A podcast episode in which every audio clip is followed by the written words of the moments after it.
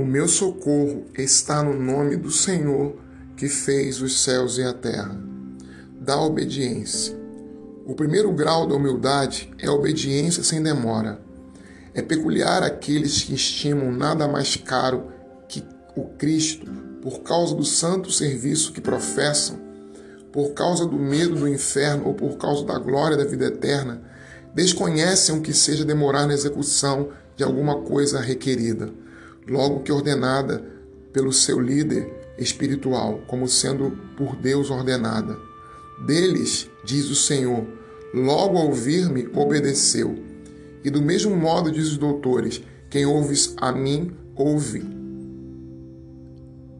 Pois são esses mesmos que, deixando imediatamente as coisas que lhe dizem respeito e abandonando a própria vontade, desocupando logo as mãos e deixando inacabado o que faziam, seguem com seus atos, tendo os passos já dispostos para obediência à voz de quem ordena, e como num só momento ambas as coisas, a ordem recém-dada do mestre e a perfeita obediência do discípulo, são realizadas simultânea e rapidamente na prontidão do temor de Deus.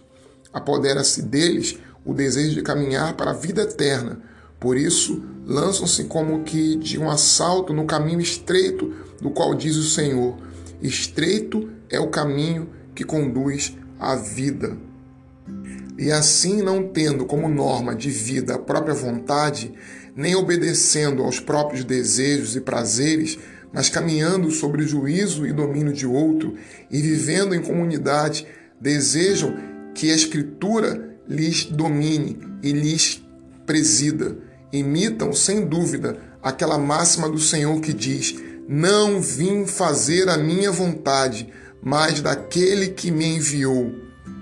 Mas essa mesma obediência só será digna de aceitação de Deus e doce aos homens se o que é ordenado for executado sem temor, se o que é ordenado for executado sem delongas, não mornamente, não como murmuração, nem como resposta de quem não quer,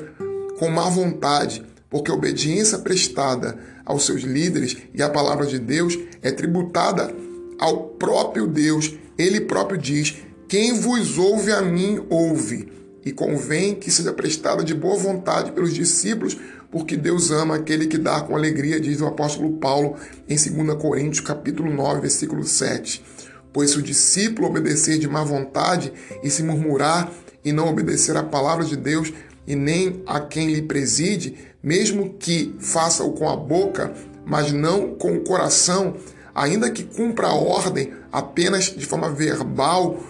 é, sem que na alma estejam dispostos a isso, não será mais que um ato que inaceitável a Deus, pois Deus que vê o coração a murmurar e por tal ação não concede graça alguma, ainda mais